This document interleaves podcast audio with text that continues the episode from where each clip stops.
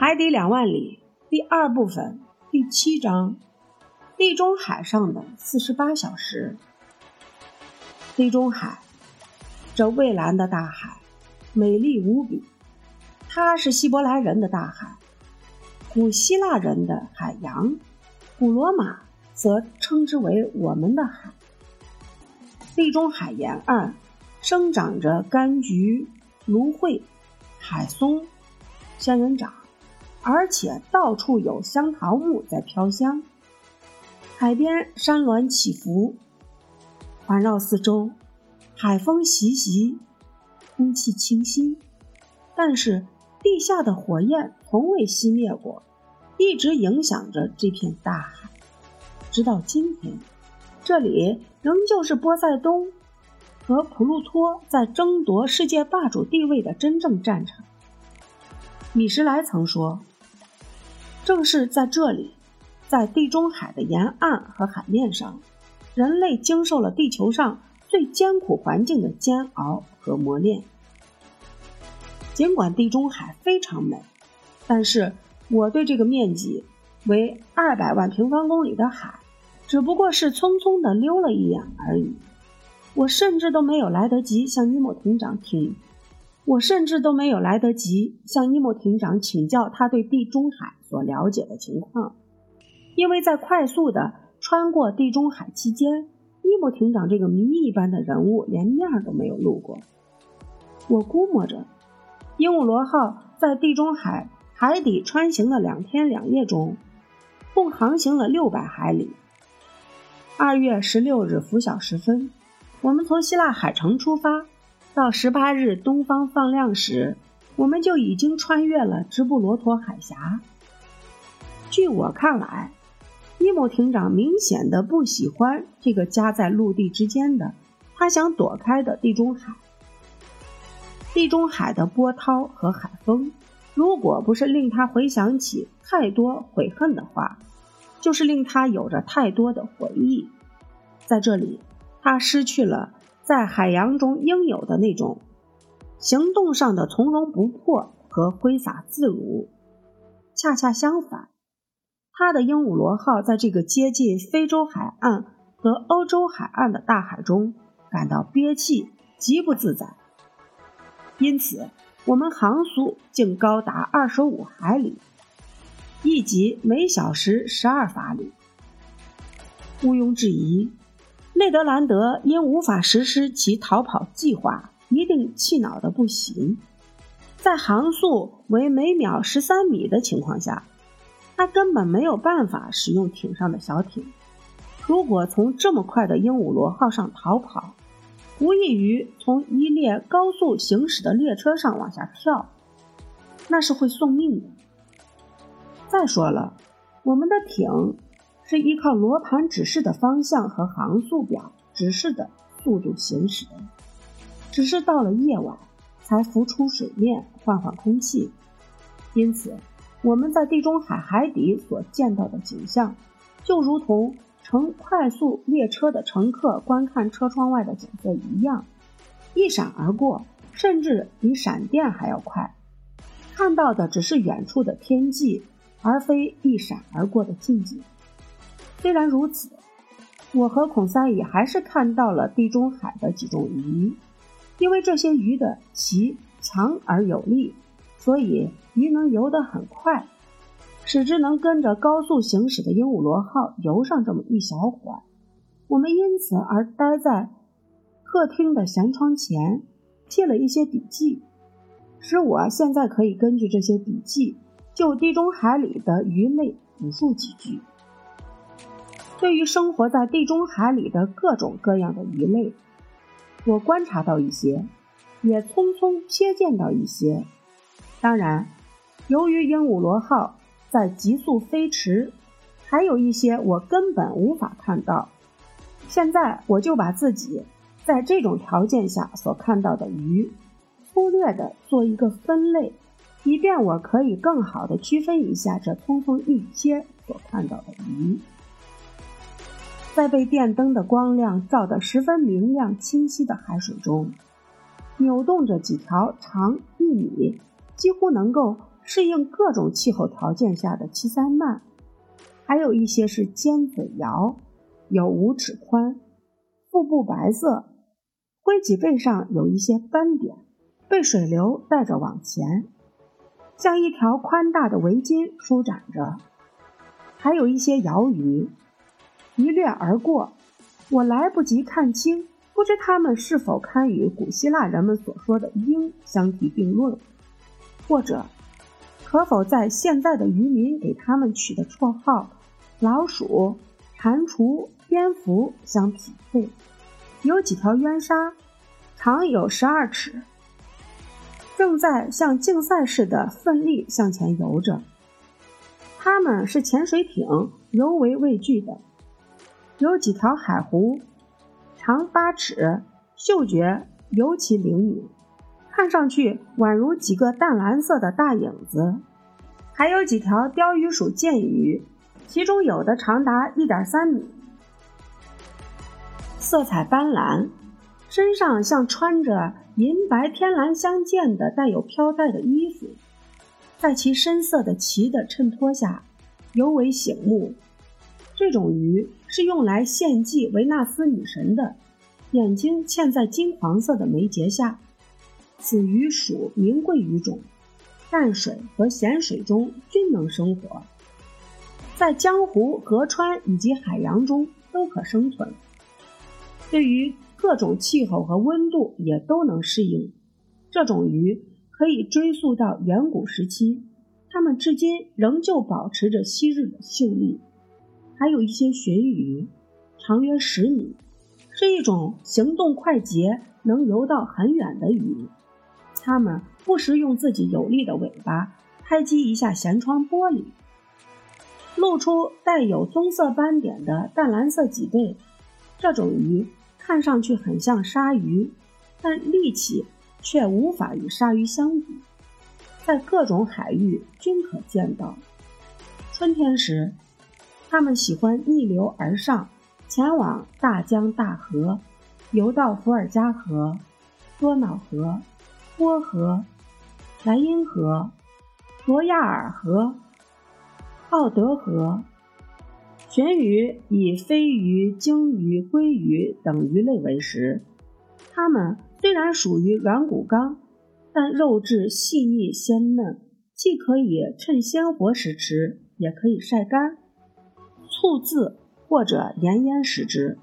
从前，他们曾十分荣幸的。上过卢卡拉斯的餐桌。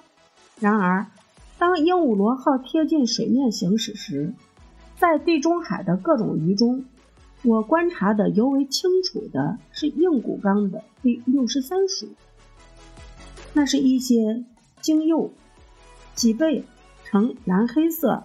鲟鱼以飞鱼、青鱼、桂鱼等鱼类为食。鲟鱼以飞鱼、青鱼。鲑鱼等鱼类为食，它们属于软骨纲，但肉质细腻鲜嫩，既可以趁鲜活时吃，也可以晒干、醋渍或者盐腌食之。从前，它们曾十分荣幸地登上过卢卡拉斯的餐桌。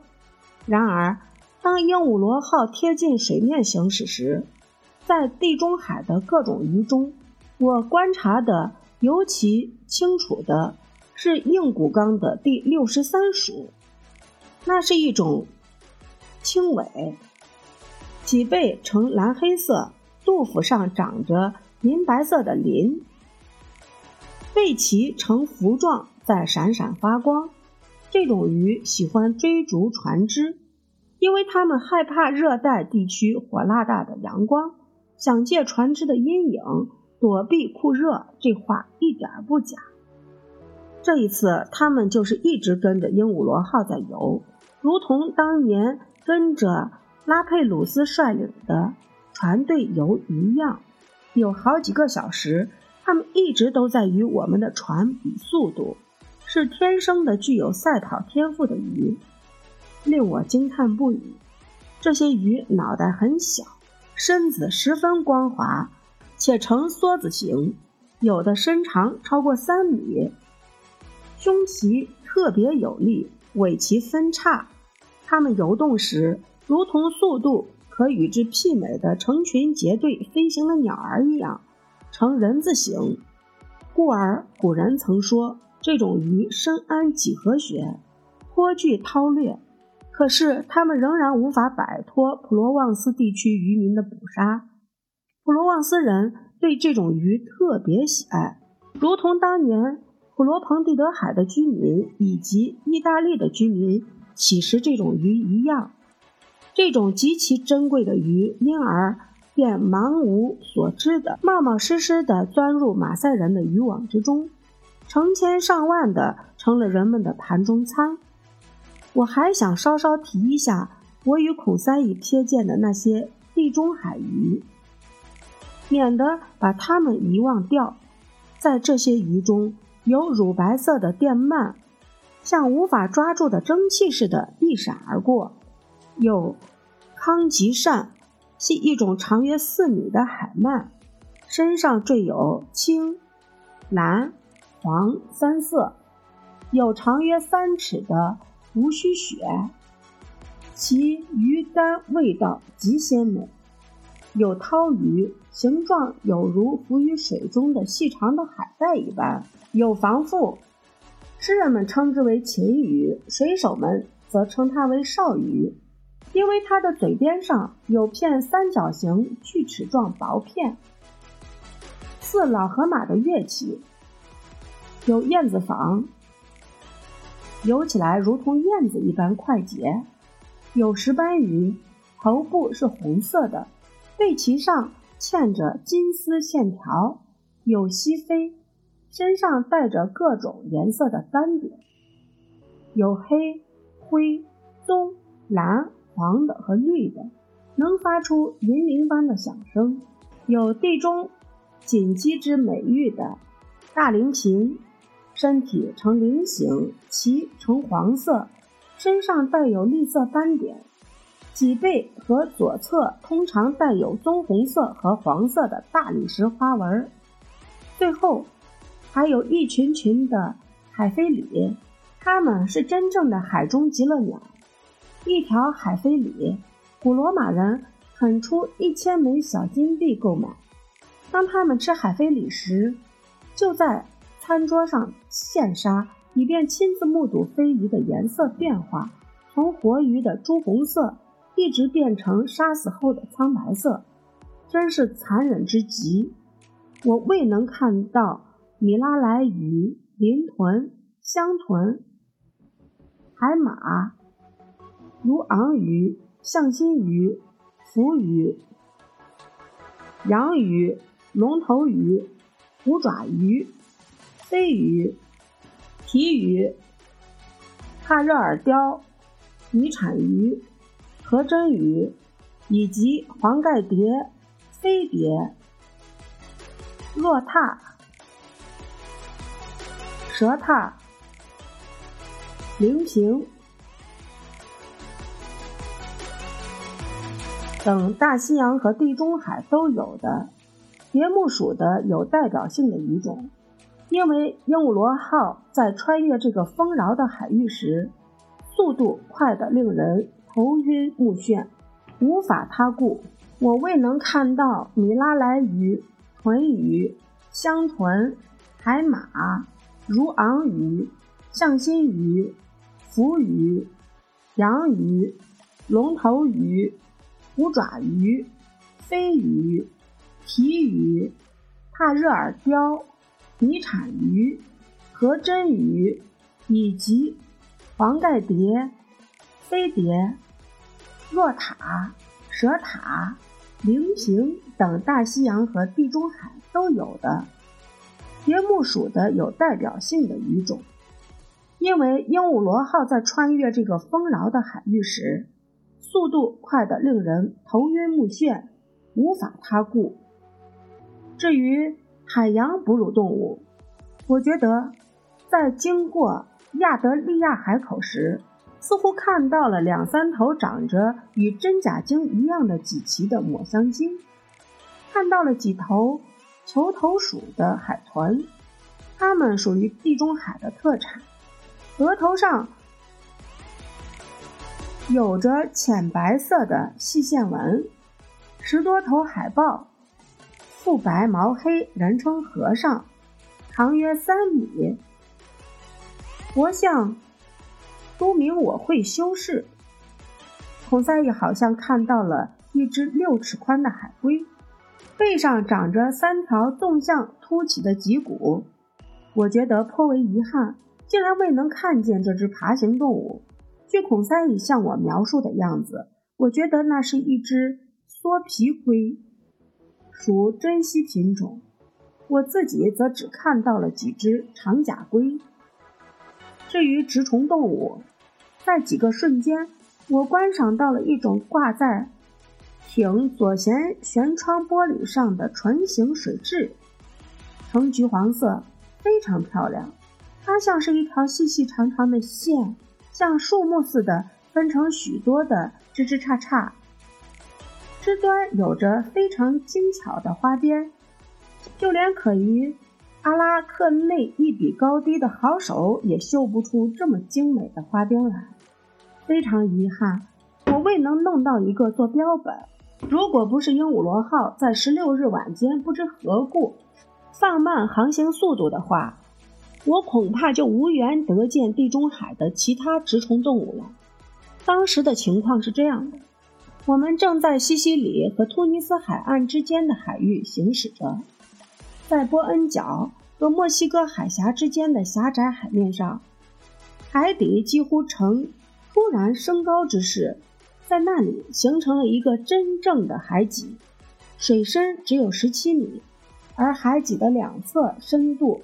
则却是一百七十米，因此，鹦鹉螺号只好放慢速度，小心翼翼地行驶，以免撞到海底的这条大坝上。我把这条长长的大坝的位置，在地中海的航海图上指给了孔塞伊看。先生可别嫌我多嘴，孔塞伊说：“这就像是一条真正的地峡，把欧洲和非洲连接起来了。”没错，小伙子。我说道：“他把利比亚海峡整个给堵住了。史密斯的探测也曾证明，从前欧洲、非洲两个大陆在波哥角和富里纳角之间是连接在一起的。我相信这一观点。”孔塞伊说：“我还要补充一句。”我又说道：“在直布罗陀海峡和休达之间也有类似的海脊，在远古时代。”把地中海完全封闭住。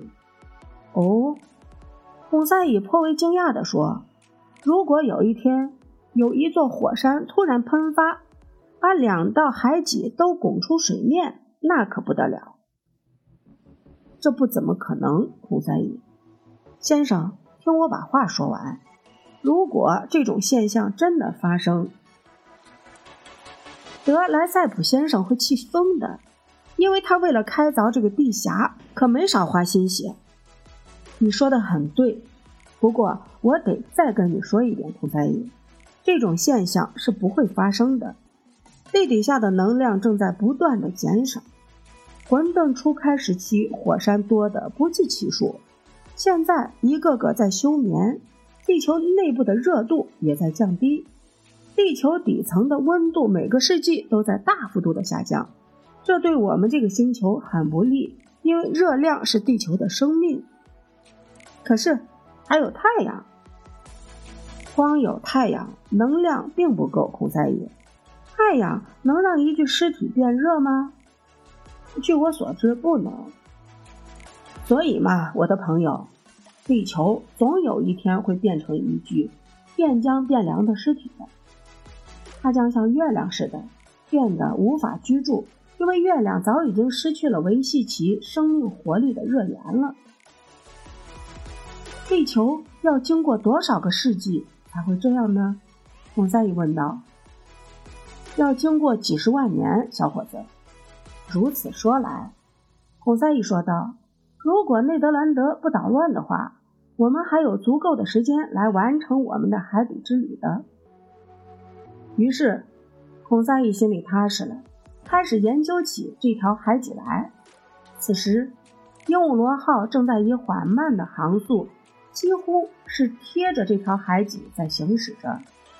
在海脊上，在岩石和火山岩构成的海底，长满着各种各样的生机勃发的海洋植物，海绵、海参、海胆。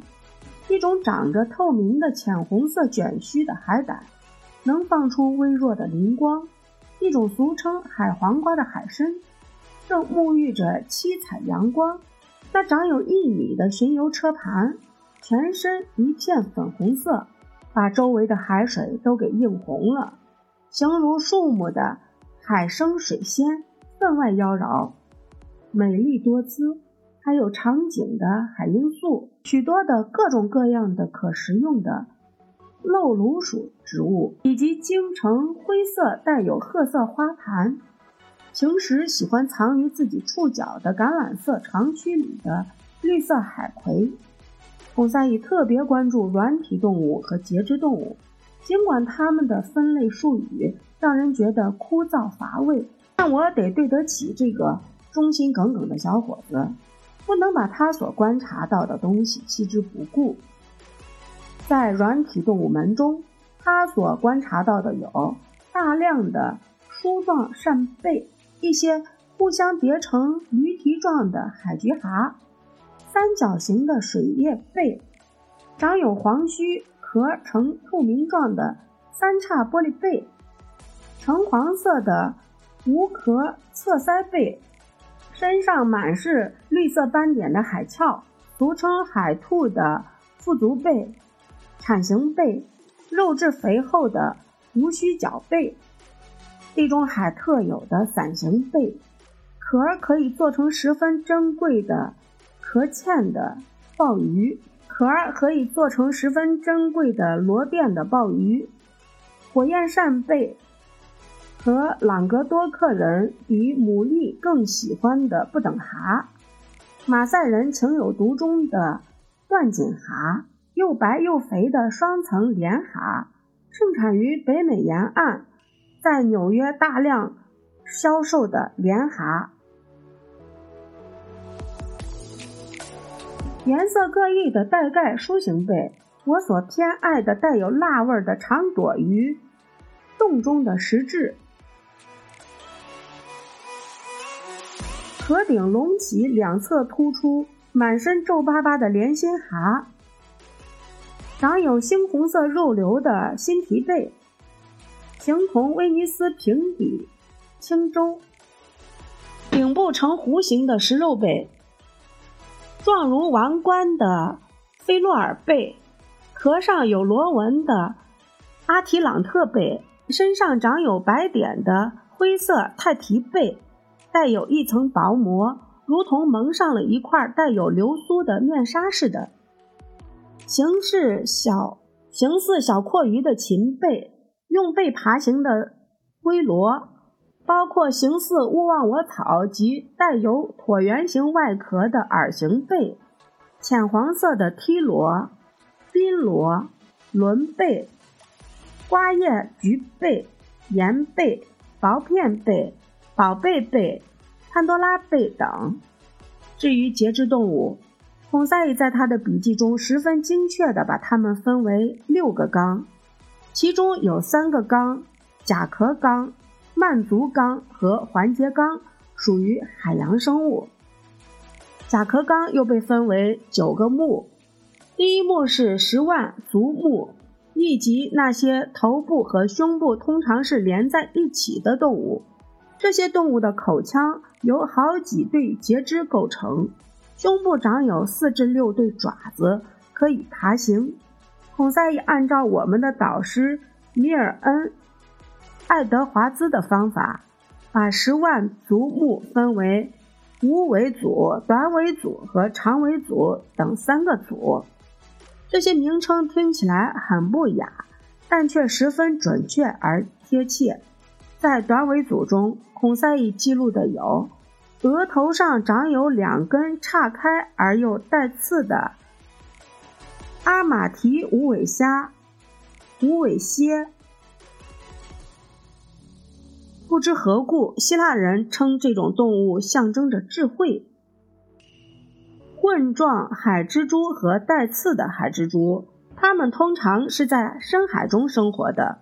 不知什么原因，这次却在海脊顶上被发现，也许是迷了路了。十足蟹、狮形蟹、菱形蟹和栗形蟹，孔赛义指出，这类蟹容易消化。无齿散花蟹、凤蟹、西蒙蟹、毛绒蟹等，长尾组下分五个科，即鳞甲科、绝足科。鳌虾科、长臂虾科和足目科。孔赛乙在他的笔记中记录到的有：吃起来备受女士们喜爱的普通龙虾、虾骨、沿海虾，以及各种可以食用的虾。但孔赛乙并未对所有的龙虾在内的鳌虾科加以细分，因为普通龙虾是地中海中唯一的鳌虾属动物。最后，也就是无尾组，孔赛义看到了正在争抢一只被遗弃的贝壳的普通波西纳虾，它们平时就喜欢躲藏在这种贝壳里。他还观察到额头上长着刺儿的同源蟹、寄居蟹、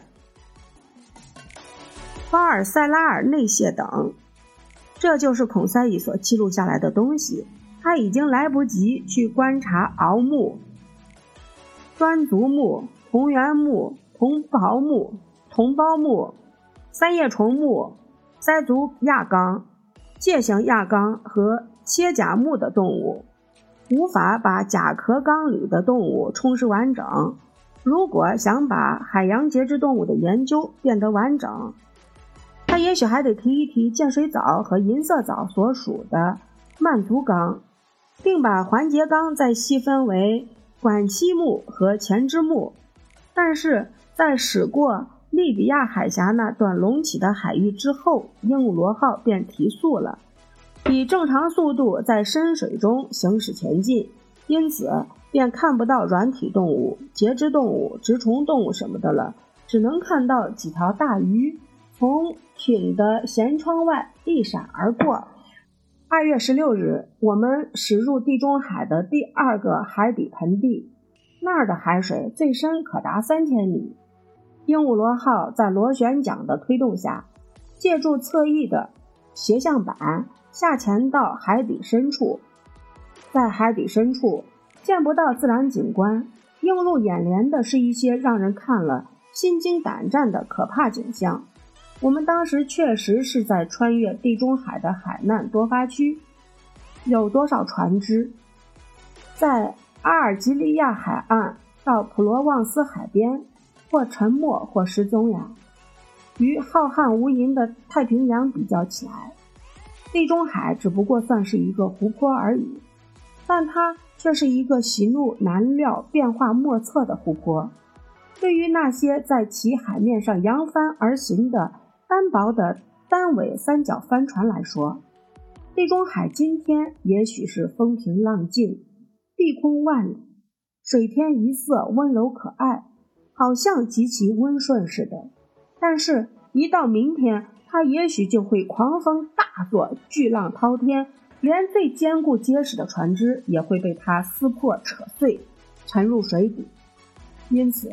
在鹦鹉螺号穿过这片多灾多难的深海地带时，我看到了许多遇难船只的残骸静默在那里，有的上面则只是长了一层锈，还有不少的生锈的铁锚、大炮、炮弹、船上铁架、螺旋桨叶片、机器残片、破碎的气缸、损坏了的锅炉。以及一些横七竖八浮在水上的船壳，有的朝上，有的朝下。在一些遇难船只中，有一些是相互撞击沉没的，有一些是触礁沉没的。我看到的有的是垂直下沉的，桅杆直立着，绳缆经长期浸泡变得僵硬了。这些船像是在防风港的锚地里抛锚停泊着似的。正等待着起航时刻的到来。鹦鹉螺号从这些沉船残骸旁边驶过时，把它们照得雪亮，看着就像是他们在鹦鹉螺号挥旗致敬，报告自己的船名、编号似的。但实际上并非如此，在这片灾难之地，只是一片寂静和死亡。当鹦鹉螺号向着直布罗陀海峡靠近时，我发现沉船残骸越来越多。非洲海岸与欧洲海岸在这里变得十分靠近，海峡变得狭窄，船只发生相互碰撞，造成沉船事故频频发生。我惊骇地看到许许多多的铁制船体和汽船残骸，或侧卧或直立，像一个个庞大的动物似的待在海底。有一条船，船帮已经裂开，烟囱弯曲，机轮只剩下轮毂，船已与船尾柱分离，但仍被一条铁链拴着。船尾部的船名牌已被海水侵蚀。其状真的让人心里发颤。有多少船员葬身海底？船上有没有船员幸免于难？把这个可怕的海难告诉世人，还是无人幸存？这场灾难至今仍然是不解之谜。我也不知道是什么缘故，突然觉得这条船很可能就是二十多年前连人带货一起沉入海底的。至今无人知其下落的阿特卡斯号。啊，地中海海底的沉船史是成堆的尸骨，这无数的被毁掉的财富，这无数的遇难生灵，是一部多么令人心酸的悲惨历史！然而，鹦鹉螺号对此无动于衷，仍然开足马力，从沉船残骸中。疾驰而过。二月十八日凌晨三时左右，鹦鹉螺号来到了直布罗陀海峡的出海口。在直布罗陀海峡的出海口处，有两股水流，一股是早已人所共知的上水流，另一股是至今被推理所证实的水下流。确实。源自大西洋的水，源自注入地中海的各条大江大河的水，一直在为地中海增加着水量。海平面本该逐年升高，因为蒸发的总没有注入的水多。可是实际并非如此，因此人们便自然而然地认为存在一股下层逆流。把地中海里多余的海水从直布罗陀海峡引入大西洋去了。确实是这样，鹦鹉螺号正在利用这股逆流，从狭窄的海峡迅速穿过。在那一瞬间，我瞥见了那雄伟的赫克里斯神庙遗迹。据普林尼和阿维纽斯说，该神庙是与他所在的那座小岛一起沉没到。海里去的。几分钟后，我们已经漂浮在大西洋的碧波上了。